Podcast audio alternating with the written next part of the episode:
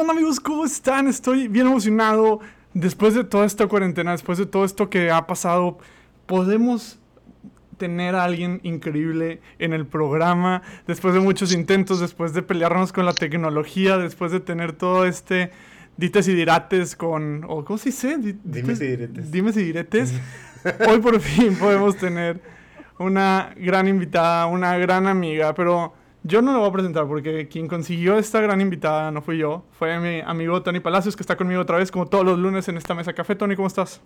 muy, muy contento de tener aquí a, a Slendy, Slendy Marinis, Slendy Nayeli, me va a colgar por haberle dicho su nombre en, en Spotify, pero eh, muy contento porque gran parte de mi proceso de formación pues empezó con ella desde una sonrisa en un lugar de la universidad en la que decía, ¿quieres irte a misiones? Y algo en ella pues fue que me dijo que le, le hiciera caso y hemos aquí seis años después. seis años, tres, tres continentes. Este, pues no me ha tocado la oportunidad de irme a Perú con ella, pero sí me tocó la oportunidad de, de vivir un proceso ahí de, de formación. De bastante largo. este. Slendy, ¿qué puedo decir de ti? Pues puedo decir que le encantan las humanidades, de hecho estudió humanidades, estudió educación como maestría, es de SUDEM con el valor de la humanidad por el enfrente. Eh, y pues ha tenido una formación parroquial durante mucho tiempo, pero más allá de, de su formación que espiritual que nos interesa obviamente escuchar, pues la personalidad de Slendy es una personalidad muy alegre. Y, y no me acuerdo cuál es el significado de tu nombre, pero quisiera decir románticamente que queda con tu personalidad, pero como no me acuerdo, este, prefiero no decir mentiras. Gracias, gracias. Eh, no, pues un gusto chicos estar aquí con ustedes, como dice Diego, después de, de ahí algunas eh, experimentos, por así decirlo. Y Tony, pues encantada, ya sabes, de, así como ha sido un proceso para ti, pues ha sido también un proceso, un caminar para mí de eh, tener un trabajo que me apasiona y de ir descubriéndome mi vocación y mi misión en eso y pues ir creciendo yo también y aprendiendo muchas cosas. Mi nombre es derivado del náhuatl y significa manantial de agua pura. Ah, manantial de, de, agua pura. Qué raro que no haya, digo, o sea, siento así que podría ser también. Es como, como Bonafón en, en agua. Ajá, sí. no, pero. Sí, ándale. Mande, mande, Slendy. No, que otros me dicen, pero que más bien parezco el Splenda y cosas por el estilo, pero bueno. Ah, sí, es cierto. Ligero, el Stevia.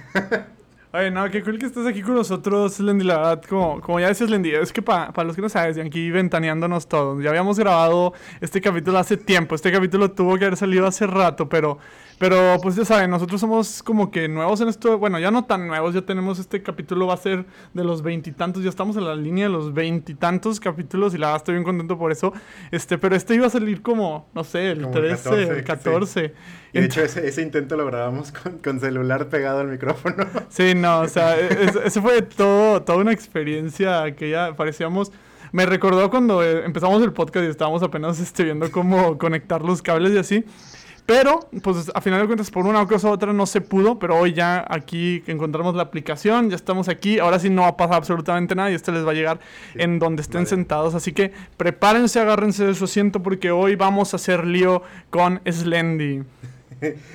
Slendy, eh, si te acordarás del tema, después de, de tantas semanas y meses, tenía que ver cómo muchas veces eh, podemos caer en esta parte de vivir la pura religión sin entender la, la naturaleza espiritual de, de, lo que es la religión, cómo Dios pues, pertenece a una realidad espiritual y que si bien la, la religión nos permite como encontrar los medios, eh, no podemos olvidar la otra parte, esta parte espiritual, al final de cuentas, tanto nuestra alma tiene esta, esta parte de vinculación con esta realidad como el propio Dios. Entonces, ¿cómo, pues a lo largo, yo sé que a lo largo de la historia hay procesos de, que dentro históricos y sociales que han ido cambiando esto. Podemos ver tanto sociedades, que, tanto católicas o no, cristianas, que son súper espirituales y todo lo contrario, o sea, incluso católicas, donde, donde está comunidades, no, no tanto porque el catecismo es así, sino por la propia comunidad donde parece ser este enfoque completamente religiosos y perdiendo a un lado el, el camino de, de la espiritualidad. Sí, yo creo que, como comentas, en algún punto de la historia de la iglesia o de la historia de cada uno, porque a fin de cuentas cada uno vamos creciendo en la fe, en la religiosidad, etcétera. Eh, partimos lo que tiene que ver con cuestiones espirituales con lo que tiene que ver con cuestiones religiosas. Y sobre todo si nos afianzamos o amarramos mucho, ¿qué pasa? Frases como hagamos lío, como su programa, nos suenan como una tremenda revolución impensable, ¿cómo va a ser posible algo así en la iglesia? ¿no? Pero ¿qué pasa? Que estamos o muy despegados de la espiritualidad o a veces en la espiritualidad nos despegamos mucho de esta religiosidad, ¿no? Entonces, primeramente quisiera como eh, explicar un poco de qué se trata cada una de, de estas ideas, de estos conceptos. Primero que religiosidad tiene que ver con los procesos o las formas en cómo eh, pues la religión, como, dice el hombre, nos propone una vida de fe o una vida espiritual. Y la espiritualidad tiene que ver cómo yo personalmente en mi vida, en mi hacer y en mi cotidianidad vivo esa fe. Entonces, obviamente las dos tienen que ver con la fe, pero espiritualidad es como que mi relación directa con Dios que la tengo gracias a las herramientas que la religión me da. Entonces es por eso que entre más conozco mi religión también, bueno, lo ideal sería que tenga más herramientas de fe que me lleven a vivir esta espiritualidad y que me lleven a desarrollarlo tanto en lo personal, pues como en mi comunidad, ¿no? Pero en todos los aspectos. Entonces, eh, al, al tener esta religión, puedo vivir así la fe, puedo vivir así mi espiritualidad, pero pues al mismo tiempo seguirla alimentando, seguirla haciendo crecer sin, sin necesariamente que haya el intermediario con Dios, ¿no? sino si yo estoy directamente con Él en este, en este mapa, ¿no? En este... Sí, como, como el mapa, ¿no? Hacia vete por aquí, vete por allá, etc. Sí, pues de hecho, pues es gran parte importante que porque muchas personas sí tienen una espiritualidad sin tener esta, esta religión. Al final de cuentas, el, pues la, la meta está, la religión al final de cuentas funciona como un mapita, como una forma de, pues no quiero decir manual, pero de alguna forma de guiar esta espiritualidad y no estar en el caos del mundo espiritual. Por eso hay tanta gente que busca esta espiritualidad, a lo mejor rechazando la religión, o de cualquier religión, no solo nuestra religión, pero sí encuentra, eh, este, sí encuentra esta, esta dimensión espiritual dentro de, su propia persona, ¿no? Sí, está súper está, interesante lo que, lo que van diciendo. Porque yo, yo siento que la religión viene a encauzar la espiritualidad. O sea, el hombre en sí es, es un ser espiritual. por, la propia creación del alma. Desde, desde momentos primitivos y antes, mucho antes de Jesús, podemos ver a, a este hombre espiritual, a este hombre que está buscando este, esto, pues esto como dice, creo que es San Agustín, este vacío, no, Santo Tomás, San Agustín, Santo Tomás, San Agustín, el que, no sé qué va a decir, el de mi corazón va a descansar hasta que esté en ti, este ah, vacío infinito que solo el amor de Dios puede llenar, este, siempre lo han estado buscando, ¿qué pasa con las, empieza a ver estas religiones ya que van encauzando esa, esa espiritualidad y con Jesús viene y se concreta bien cañón. O sea, bueno, en mi, en mi experiencia, ¿verdad? Sí, no, pues es la revelación, la revelación de llave, entonces. Sí, totalmente. Entonces, que, digo, la verdad es que creo que son términos, digo, tú corrígeme si estoy mal, son términos que a veces creemos que son uno, pero verdaderamente son dos que se van complementando, ¿no? Que creemos que son uno solo, que creemos que son lo mismo y sobre todo, pues nos vamos con la idea de o pensar... Mm, o sea, no, no, incluirlo de uno en el otro, ¿no? Entonces nos vamos por lo muy religioso y no, no necesariamente porque seamos malos o así, sino a veces no hemos tenido como la oportunidad o la experiencia de crecer en esos aspectos, ¿no? Entonces nos quedamos en lo religioso y por eso cuando algo se sale de eso religioso, eh, pues me, me, entro en pánico, me vuelvo loco, ya son anticristos y cuando no se trata de eso, ¿no? O al revés, me siento tan libre y tan a mis anchas, por así decirlo, yo con Dios directo y demás, tenemos el lado opuesto en donde sí, lo espiritual es, mira, aquí directo, ¿no? Entonces, eh, sí hay que tener bien en claro los dos aspectos y sobre todo en qué punto estamos en cada uno de esos aspectos. La vez pasada platicábamos sobre dos cosas que son a lo mejor un poco teóricas, pero a mí se me hace súper necesario para un tema como esto. Contemporáneo y postcontemporáneo. ¿Te acuerdas? obviamente no vamos a poder decir lo mismo y nos hubiera encantado eh, tener esa...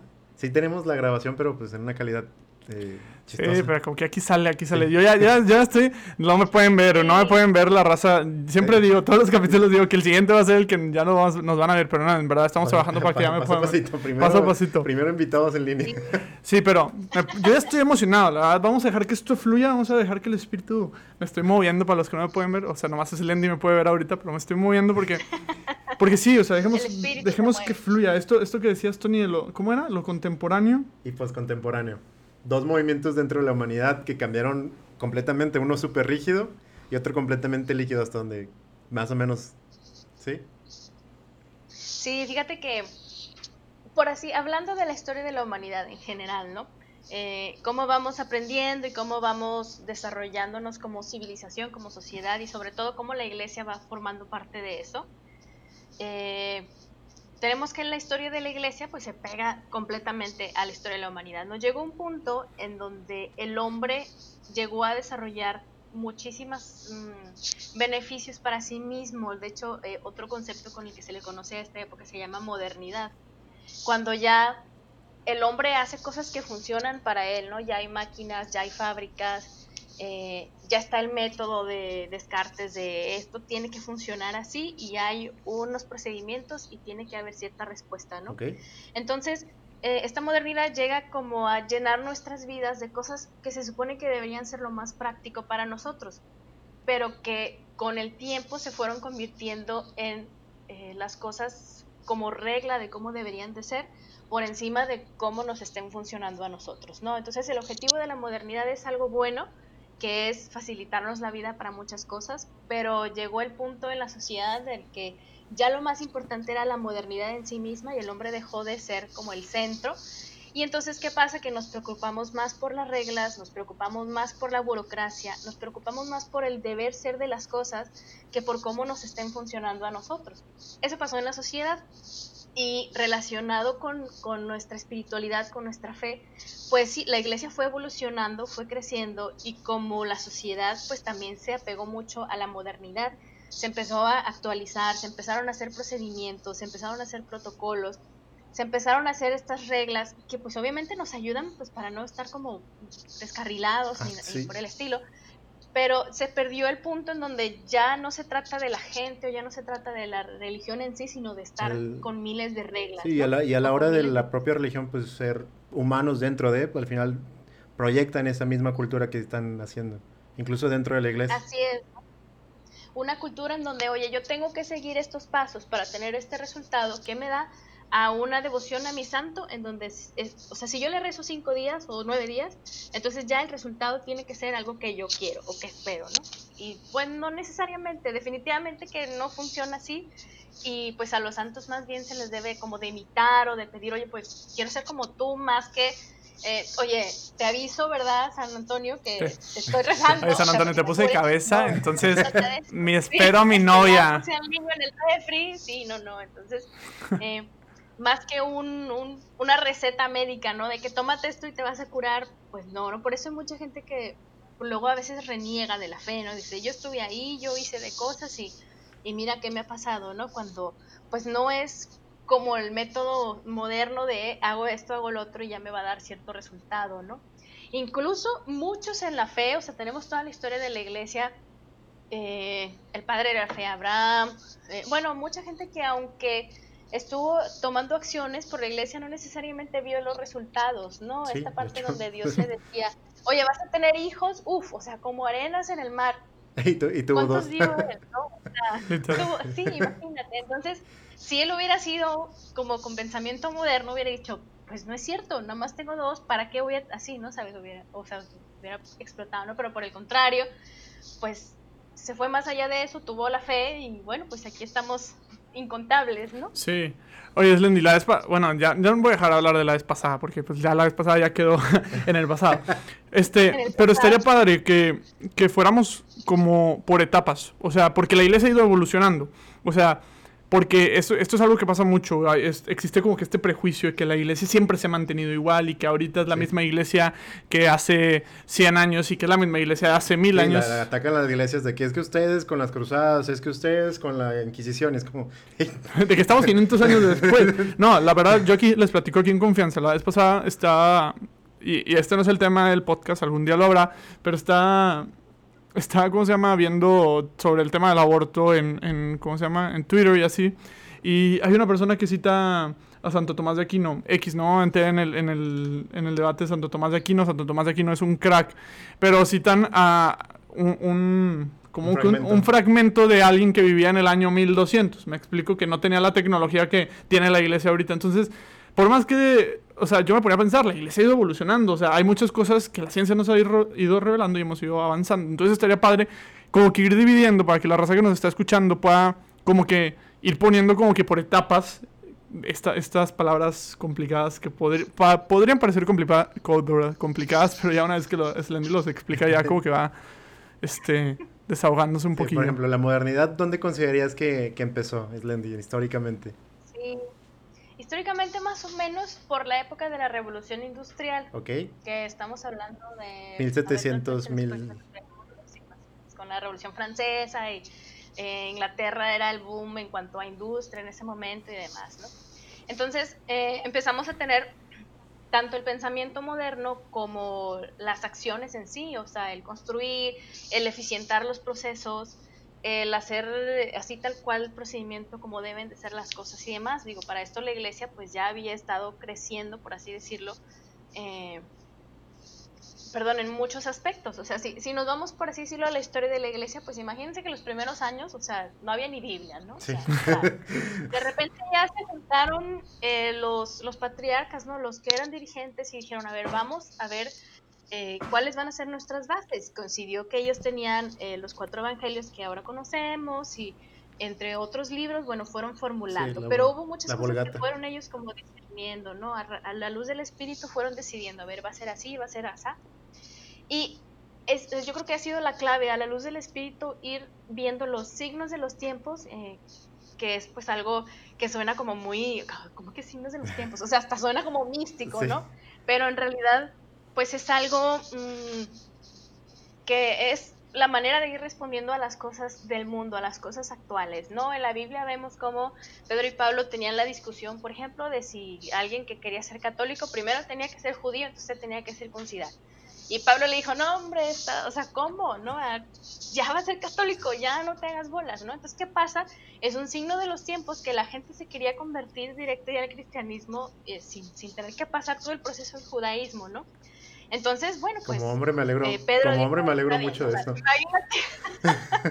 bueno, pues eh, yo supongo que ya culturalmente, pues hay características que no fueron necesarias ya del judaísmo y que igual ahora no hay cosas que ya no son necesarias por ejemplo eh, tenemos que la iglesia pues a fin de cuentas se fundó en una religión patriarcal mucha de la herencia que tenemos nosotros es por los judíos porque eran patriarcales no ahorita hablas de grandes santos y inigualables genios como San Tomás de Aquino y demás pero que en su momento busca lo que decían respecto a las mujeres o cuánto valía una mujer y dices, dude, o sea, no mentes, ¿no? Entonces, ¿qué pasa? Que los signos de los tiempos nos dicen que pues la dignidad de la mujer o nos dicen que la dignidad de la gente eh, indígena, o sea, todas esas cosas que antes no se ni, ni siquiera se concebían, o sea, no había manera. Sí, pues por eso si sacas, si sacas de contexto una parte del Antiguo Testamento, de la mujer aquello, donde Lot ofrece a las mujeres, a sus hijas, a los ángeles,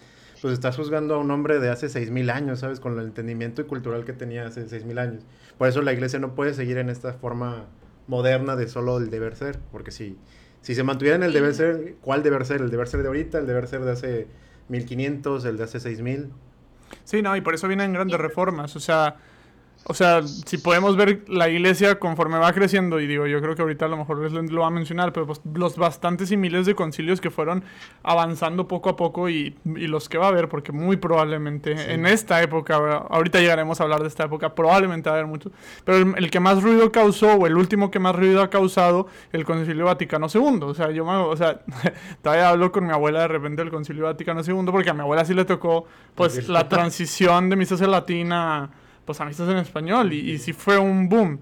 Pero eso es importante. Si tú ahorita eres una persona no católica o católica, quién sabe, este, no seas como, como un Diego del pasado que juzgaba a esta iglesia de dos mil años por como si fuera una estática, sino si se mueve, nomás que tenemos que entender cómo se está moviendo. Sí, porque aparte la, pues la creación de Dios dentro de la humanidad es, es una creación viva, entonces es una creación que va va, va creciendo, va evolucionando y se va manteniendo. Por ejemplo, la parte, yo creo que ahí viene, entra mucho la parte ahora sí de la espiritualidad, como por ejemplo el Vaticano II, donde, bueno, se usó el latín porque era la lengua del Imperio Romano. Entonces, a la hora de que es un idioma que todo el mundo iba a entender, pero para 1960, donde ¿quién hablaba latín en 1960? Los seminaristas, yo creo. Los seminaristas y ni siquiera tanto, ¿sabes? Entonces se, se, había perdido este, esta razón de ser de por qué hablar latín y se había un deber ser, tiene, porque la misa tiene que ser en latín, porque es el idioma de la iglesia.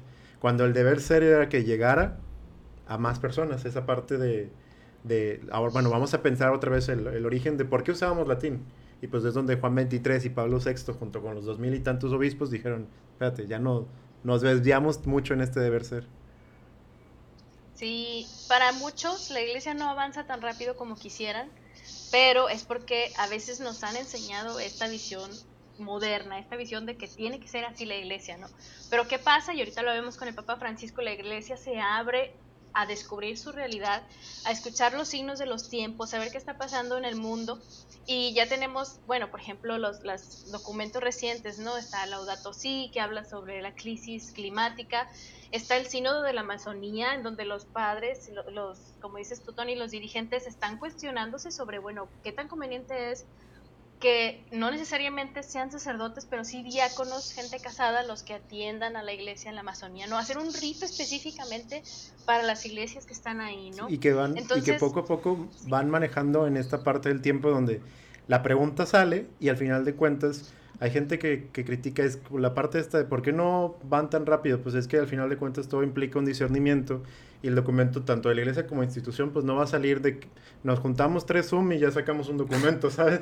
No, fue un rollo, de hecho fue, fue un rollo la Amazonía, o sea, el debate, el debate que, de lo que decían llevó, o sea, años, o sea, y todavía cuando Francisco se pronuncia, porque si, si no han leído el documento que salió del Sino de la Amazonía, yo se lo recomiendo Está increíble. De hecho, hay un grupo de amigos que les mando un saludo que se juntaron precisamente a platicar de ese documento. Es una, es una joya y explica las razones teológicas de por qué se pronunció la iglesia así. Y yo creo que es la parte que a veces en el hoy no, no, no nos metemos a investigar, solo decimos, ¿saben qué? La iglesia no puso diaconisas, son unos patriarcales. Pero espérate, a ver, ¿ya leíste la razón teológica de por qué no pasó eso? ¿Por qué no entraron a la... Entonces, esa parte creo que también hace falta, o sea, porque muchas veces...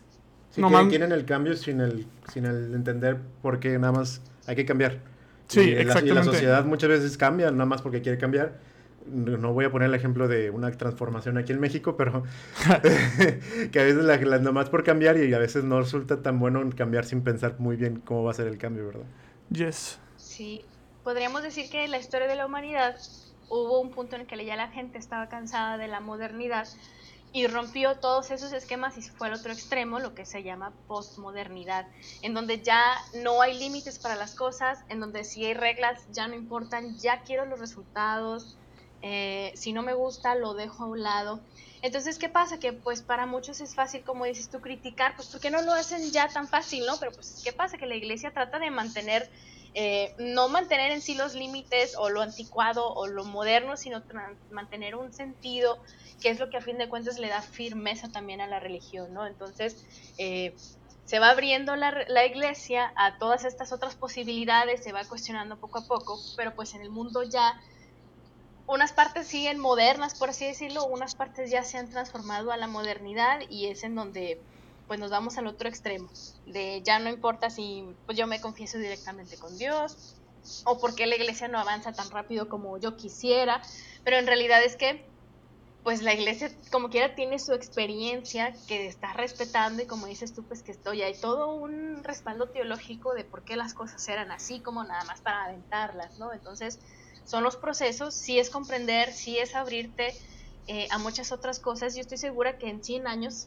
pues los problemas de la iglesia pues, van a ser de acuerdo a lo que pasa en ese momento, ¿no? esperemos, ¿verdad? Que ya que haya el avance en el clima, que ya haya avance en la Amazonía, que ya haya muchas otras cosas que pues se hayan resuelto, por así decirlo, y que la iglesia esté viendo como ahora sí cuestiones más, igual de acuerdo a lo que la sociedad esté viviendo en ese momento, ¿no? Sí. Eh, pero a veces criticamos, como dices tú, y nada más de lo que escuchamos o lo sabemos, pero no, realmente no conocemos tanto. Sí, yo, yo quiero decir algo y, y Digo, para los que me han escuchado durante los podcasts, yo sí soy una persona muy tradicionalista. O sea, a mí me gusta mucho lo tradicional, porque a mí me gusta mucho entender los porqués de la iglesia. Y uno de los, o bueno, de los autores que a mí me gustan más, no sé si tú lo hayas escuchado, es el cardenal Robert Sara. Es un cardenal africano buenísimo. Yo, es mi hit. algún día espero conocerlo. Un día lo voy a tener aquí en el podcast. Es broma, claro que no es imposible con su agenda. Pero, este... además. ¿Mande? Además parla francés, o sea, habla francés. Je, je parle français. Un peu de français. Je parle un peu de français. No, pero... Pero algo que dice y que creo que a veces, bueno, muchas veces ignoramos, es que las ideologías en las cuales nosotros estamos viviendo, todas las corrientes de pensamiento, todas las corrientes filosóficas, tienen, tienden a tener una, a lo largo, un largo de vida o un, un, plazo más bien de vida de máximo 100 años. O hasta menos, muchas veces menos. Y que marcan una generación, pero termina esa generación y probablemente ya entra una ideología diferente. Entonces que ¿Qué, es lo que dice el cardenal Robert Sara en su libro? Que se lo recomiendo mucho. Este, se hace tarde y anochece, se lo recomiendo bastante. Este, él habla sobre esta prudencia de la iglesia y lo que la ha mantenido, además de que está fundada y es la de, la de Cristo, lo que la ha mantenido es precisamente la prudencia, no dejarse guiar por una ideología que a lo mejor ahorita está, está haciendo muchísimo ruido entonces sí, sí, sabes que vamos a ser un poco prudentes y vamos a ver cómo evoluciona la sociedad en la que estamos viviendo. Sí, el propio Vaticano II pues tardó casi sus 10 años en, publicar los documentos, entonces... Sí, no, y el Vaticano, no, y te digo, el Vaticano II fue el hacer lío del siglo XX, o sea, digo, la verdad es que yo no supe, me hubiera encantado vivir en esa época porque siento que haber sido este o sea, bueno, yo, yo ahorita me peleo mucho con, con gente viejita. De repente, hay, estoy en grupos en Facebook de... hay uno que se llama Catholic Geeks, que es de gringos de Estados Unidos. Y yo pensaría que en Estados Unidos hay muchos gringos liberales, pero verdaderamente son mucho más tradicionalistas que aquí. Por lo que yo he visto en redes sociales, son más tradicionales que... Son mucho más tradicionales que aquí. Y de repente sí hay gente que sí se pasa de lanza. Y, y generalmente es gente más viejita. Este, pero... O sea, me, me, hubiera encantado vivir en esa época, en esa transición, porque se ha sido un shock, como un balde de agua fría para, para toda la raza. Sí, ahorita. De, repente de ver la espalda del sacerdote, ya verle los ojos y ver que te está hablando a ti en tu idioma. Sí, estás. Es un shock, ¿no? Sí, que tampoco significa que esté mal, pero pues esta parte del, del sentido de, de, la religión, cuál era el profundo. De hecho, ahorita me acordé, en clase del diplomado de teología, que hablaban dos casos específicos similares en épocas, donde 50 años de diferencia uno con el otro, y cómo se aplicó completamente distinto. Eh, tenemos el caso de Juan Jacobo Rousseau, o Jean-Jacques Rousseau, ya que andamos franceses, eh, que toda la vida, toda la vida atacó a la Iglesia Católica, el revolucionario de la Iglesia, de o sea, pensamiento de la Revolución Francesa, pues obviamente contrariamente a la Iglesia un chorro. Eh, curiosamente, cuando estaba muriendo, pidió un sacerdote que se confesara y no se le, no se le concedió el sacerdote porque toda la, vida, toda la vida lo había atacado y no se le concedió porque era el deber ser. Si era una persona que había estado en problemas con la iglesia, pues el deber ser era que no... Y después tenemos el caso de Benito Juárez. Benito Juárez, su esposa, cuando estaba muriendo, pidió lo mismo. Y era la misma situación política de Benito Juárez, pues sabemos la separación de iglesia-estado. Y sí se le concedió la, la confesión última a Margarita Más. ¿Por qué? Porque dice, a pesar de que el deber ser por, la, por los procesos de excomunión y demás que estaban en procesos, no tendría que habérsele dado ningún apoyo por, por el mismo, por estar dentro del proceso, sí se le dio porque al final de cuentas dentro de siempre estaba la misericordia de Dios. Entonces, independientemente de lo que hayas hecho en este momento, si tú lo estás solicitando y si tú estás buscando la confesión, te la voy a dar. Entonces son dos situaciones completamente distintas de una misma iglesia, ah, bueno, episcopado mexicano y el episcopado francés en su momento, lo que quedaba en, después de la guerra, pero eh, dos situaciones similares que como se puede perder muy fácil la iglesia si no se tiene esta, esta claridad que la misma iglesia busca. Sí. Sí, claro, incluso, bueno, recuerden también esta otra parte de, así como una persona nace y tiene que aprender a caminar y se cae y luego se tiene que levantar y luego tiene que aprender a leer y luego tiene que aprender eh, cómo son las matemáticas, etcétera. Bueno, pues la iglesia no sé en qué etapa de esa vida adulta estemos, digo, tenemos dos mil años, para muchos son muchos años, para otros son pocos, hay religiones de seis mil, ¿no? o demás. Sí, entonces bueno, digamos que es este ir creciendo también de la iglesia, ¿no? Sobre todo creciendo de acuerdo a, a la sociedad que vive. Y ese ir creciendo pues va a implicar que pues algunas veces no, no responda como nosotros queramos o esas respuestas que hacía en otras épocas ahorita tal vez no, no respondan tanto, ¿no? Pero pues, ¿qué pasa? Que la iglesia sigue buscando cómo sí responder y sobre todo sí responder con respaldo, no responder nada más por...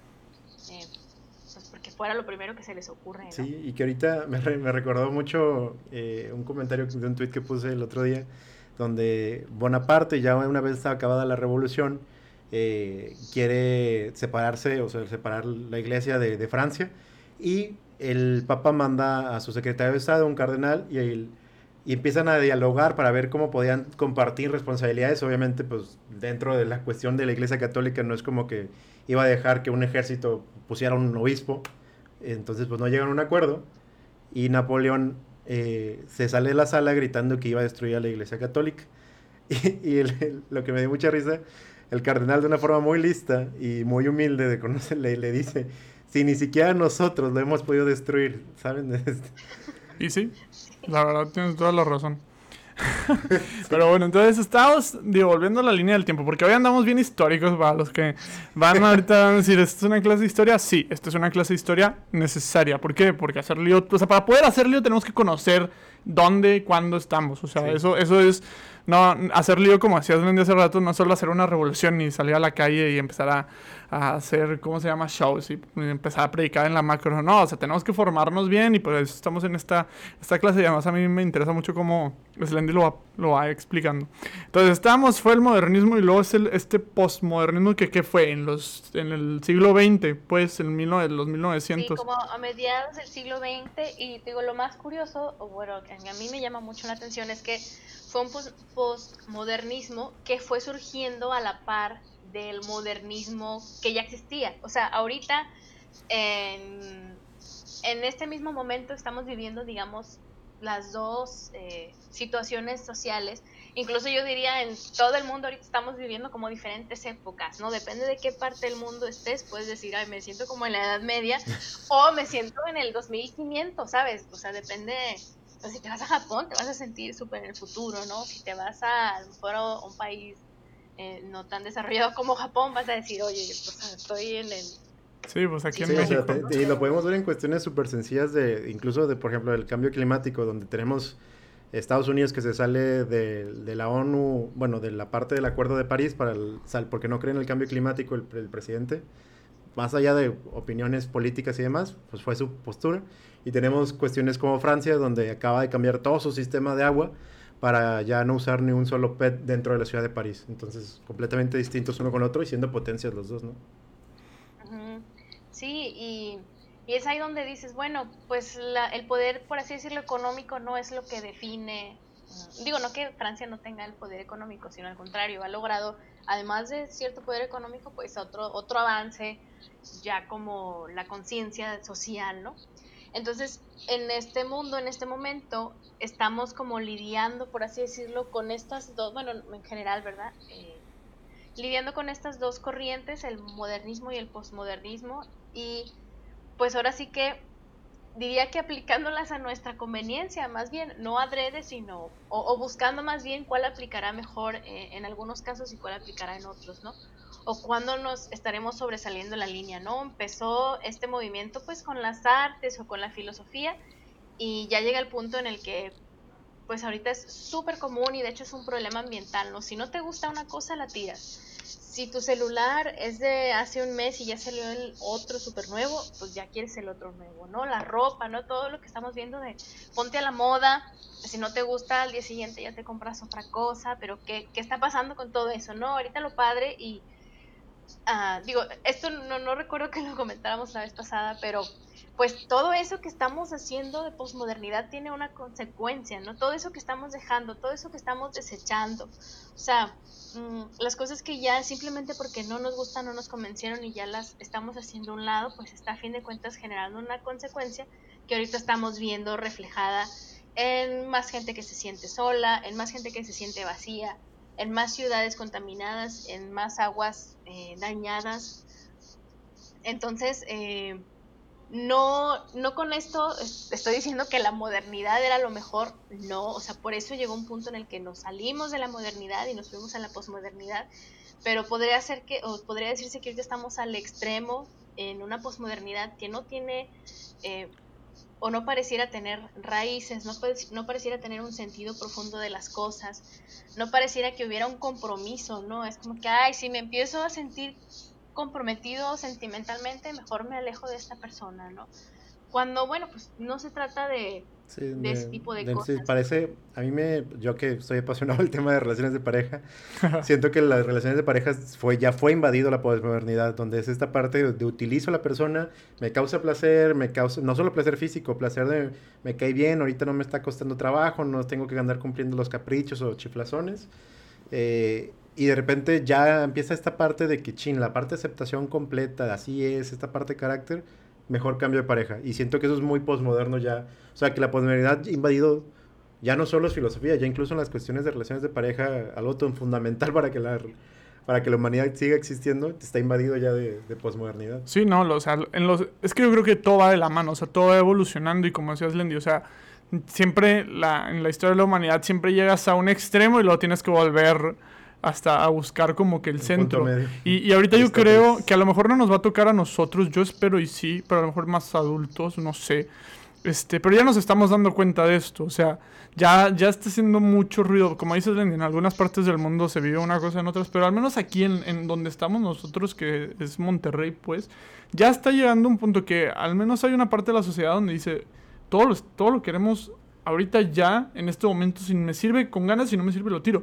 Y, y, para mí es muy peligroso y por eso yo me considero muy, muy tradicionalista. A mí me gusta lo tradicional. Pero el chiste es que te eres tradicional en un mundo ya extremadamente liberal, por ejemplo. Sí, sí, y a veces me ven, me voltean a ver un poco como que estás loco. Obama lo ven muy liberal los conservadores americanos y si te pones a ver, no es tan liberal en algunas cuestiones.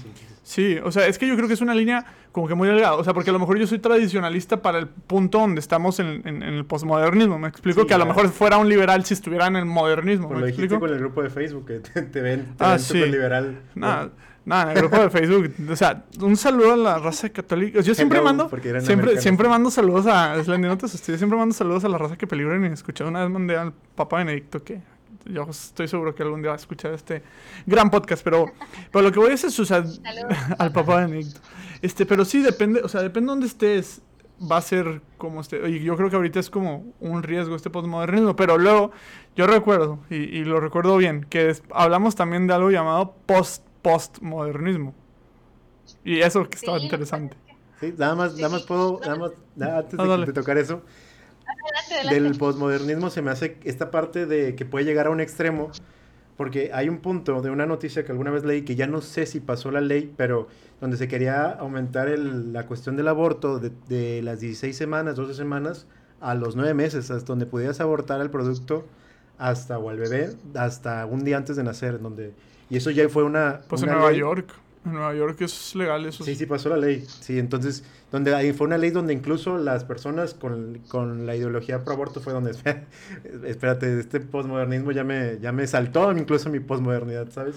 Más allá de la postura que tengamos nosotros como católicos, incluso a ellos ya les hizo ruido esa parte de nueve meses. Sí, que digo, se los prometemos que algún día vamos a hablar del aborto, pero tenemos que esperar que las cosas se den porque ya hablaremos de eso después, pero bueno.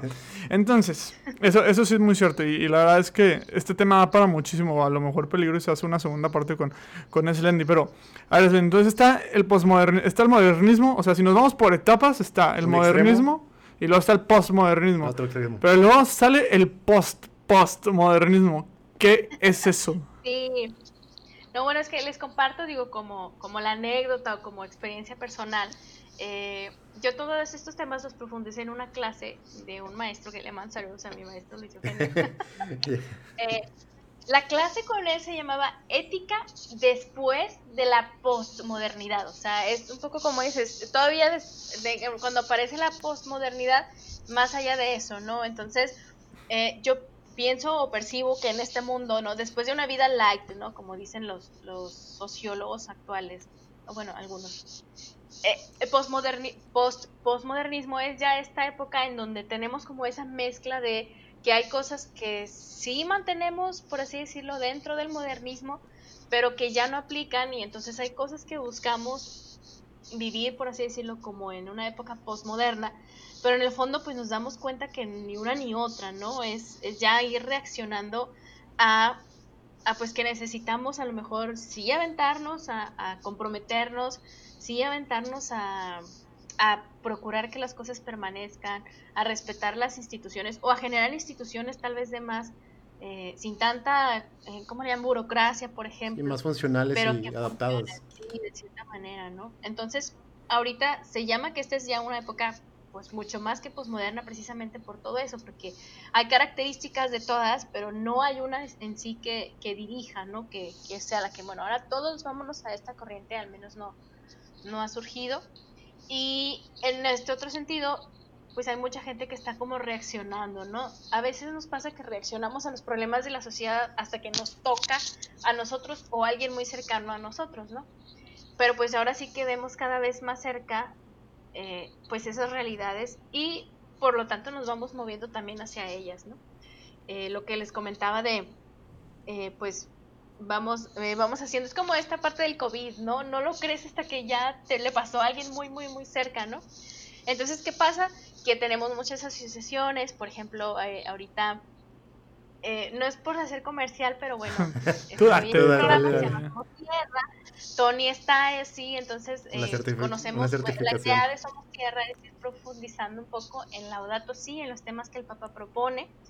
Entonces, ¿qué pasa? Que cuando la gente se mete un poquito, realmente eh, descubres que no solo necesitas estar interesado en profundidad, sino que necesitas verdaderamente comprometerte a tomar acciones para contrarrestar pues no lo que tú hiciste, porque a fin de cuentas hay muchas cosas que no somos culpables nosotros, pero que en el fondo, pues sí de alguna manera hubo como alguna relación indirecta y que por otro lado, pues sí hay cosas que a lo mejor indirectamente podemos hacer como para, para aportar, ¿no? Entonces, primero que nada, como tener esta conciencia de lo de en qué punto estoy yo eh, más enfocado, porque como dices tú, bueno, pues podemos ser o muy, muy conservadores o podemos un día descubrir, ay, sí soy, entonces necesito eh, hacerme más con la mentalidad abierta, por así decirlo, y así descubrir en cuál corriente, por así decirlo, estoy yo más en, en mi vida en general, ¿no? Y de esa manera definir ya no solo las cuestiones de fe, digo, las cuestiones de fe, pues primero porque son aparte de nosotros, pero ya también las cuestiones de relaciones personales o ya también las cuestiones Mm, de laboral, porque pues ahorita hay mucha situación de pues, gente que tiene un trabajo y luego no le gusta porque no le pagan lo que quiere y se va, ¿no? Ese es otro problema también de la, de la modernidad.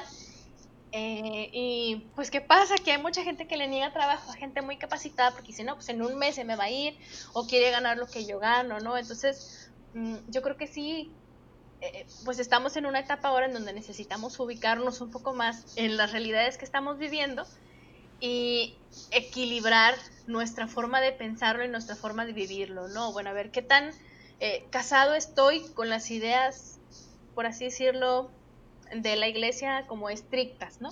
Entonces resulta que yo me alejé de la iglesia porque un día un padre me dijo, no, en la iglesia no aceptamos divorciados. Entonces yo me enojé porque tengo un familiar divorciado y me fui, ¿no?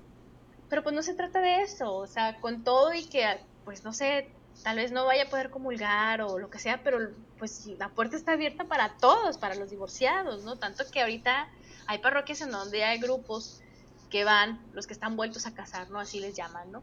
Eh, ah, hubo eventos en donde el Papa estuvo presente y habló sobre las familias tradicionales y sobre las nuevas familias que a veces se vuelven más tradicionales o que ahora se vuelven más tradicionales, ¿no? Pero bueno, volvemos a esta parte en donde la iglesia está respondiendo a lo que está pasando y nuestra fe dirigida por esa estructura religiosa, pues también se va actualizando y se va, eh, pues sí, va respondiendo a los signos de los tiempos que vemos ahora, a lo que ahora nos hace sentido, mm, a lo que ahora nos, nos permite reforzar también esa relación nuestra con Dios. Sí, y de hecho, bueno, ahorita al principio del programa y a lo mejor la mayor parte del programa, pues tratamos la parte de cómo, pues pecamos, entre comillas, sobre el, exceso de religión o nada más considerar religión, pero en estos últimos 10 minutos también pues me gustaría tocar el otro punto, donde en esta posmodernidad muchas veces eh, rechazamos completamente la religión y todos somos libres espirituales, esta parte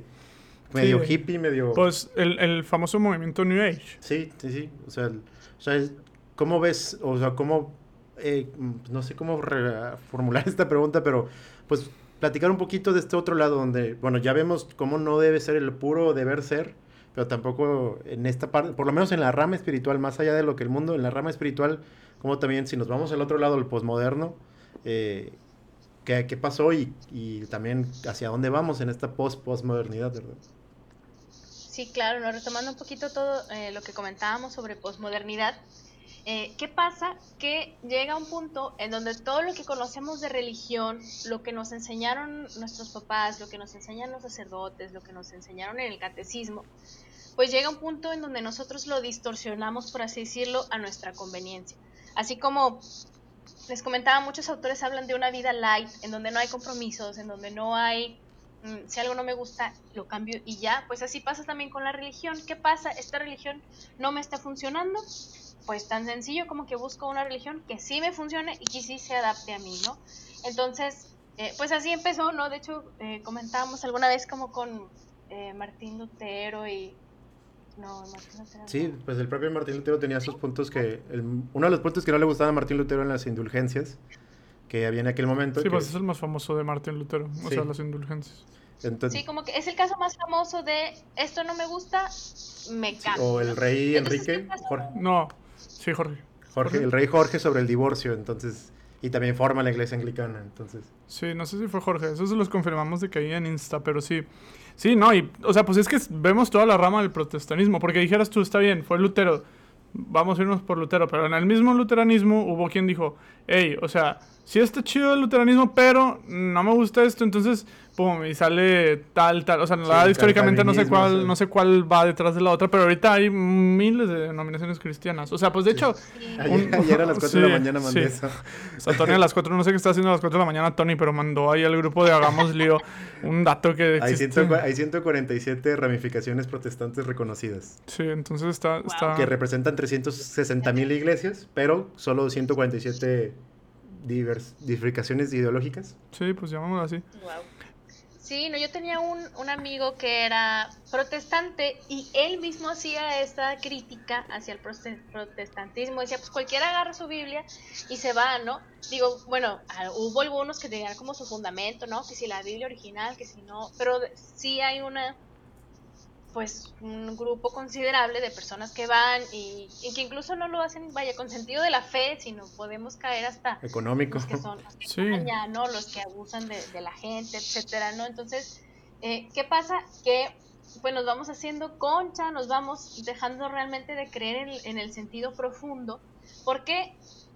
Porque a fin de cuentas, aquello que pensamos que nos iba a ayudar, pues resulta que no lo tomamos como la manera que debía de ser. Por ejemplo, la iglesia pues le tomó mucho tiempo llegar a, la teología que tiene hoy, llegar a las cuestiones que tiene hoy, eh, a conocer a profundidad el misterio de la iglesia, por así decirlo, ¿no? Todo lo que el magisterio propone pero ¿qué pasa? Nosotros ya lo tenemos súper resumido y súper masticable y digerido en el catecismo de la iglesia, en el Ducat, en el Yocat. Entonces, ¿qué pasa? Recibimos simplemente la información.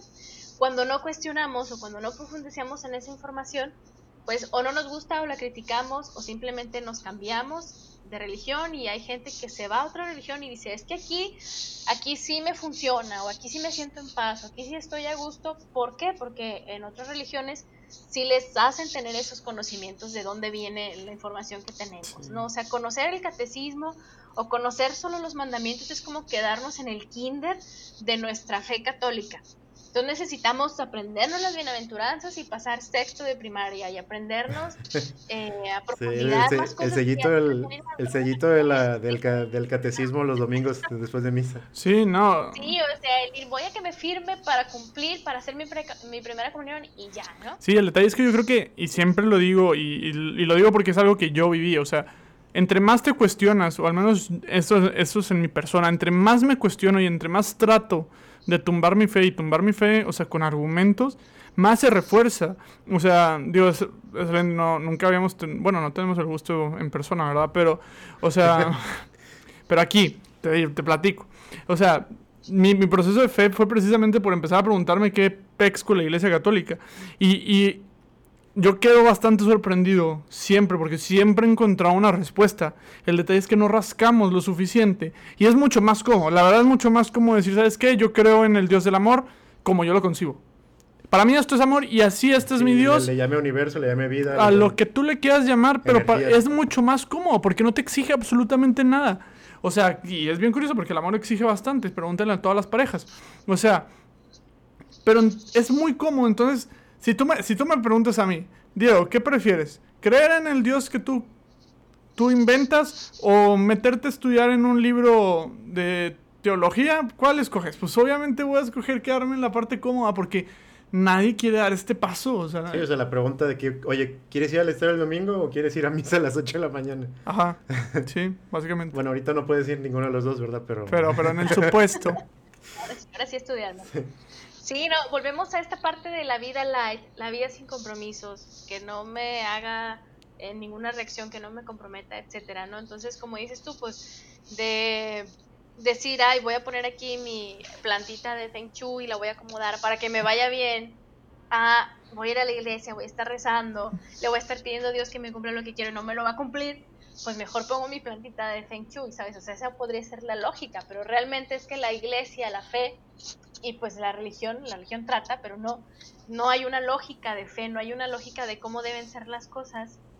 Y esta parte en donde sí debe haber lógica de cómo ser las cosas, pero esa, esa, esa lógica se va actualizando también. Entonces, yo creo que eh, aún y que pareciera que va muy lento la iglesia, sí se va actualizando en esta parte de su estructura y al mismo tiempo pues va buscando dar respuestas a todas estas otras formas de vida que tenemos actualmente, ¿no? A esta rapidez de, de cambios o a esta eh, superficialidad que tenemos o a estas ganas de... Sí, que yo, que yo siento que la iglesia lo que hace es esperar a que se enfríen los pensamientos, tanto de un lado para otro. A lo mejor entonces se ve lento eh, lo que está pasando, pero yo siento que más que lento es prudencia, templanza. Sí, pero. donde es, a lo mejor se ve lento en comparación al mundo, pero Y hasta humilde, o sea, es hasta humilde decir, ¿sabes qué? no, me no, voy o a sea, no te entiendo mu- muchas cosas, deja, te, te analizo, te vivo.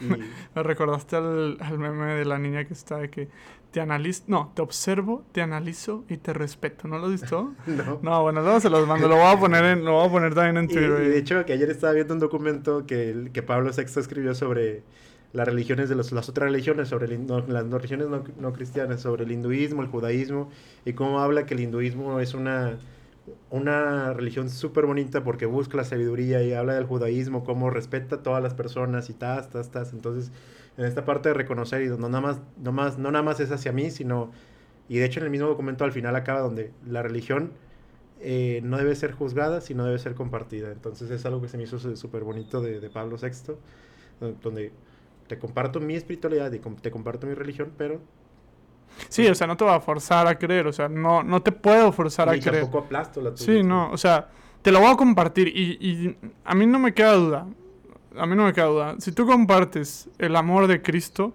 indudablemente todo mundo llega a cuestionarlo y ya con que nazca esa pregunta en tu corazón, ya, desbordas, o sea, es...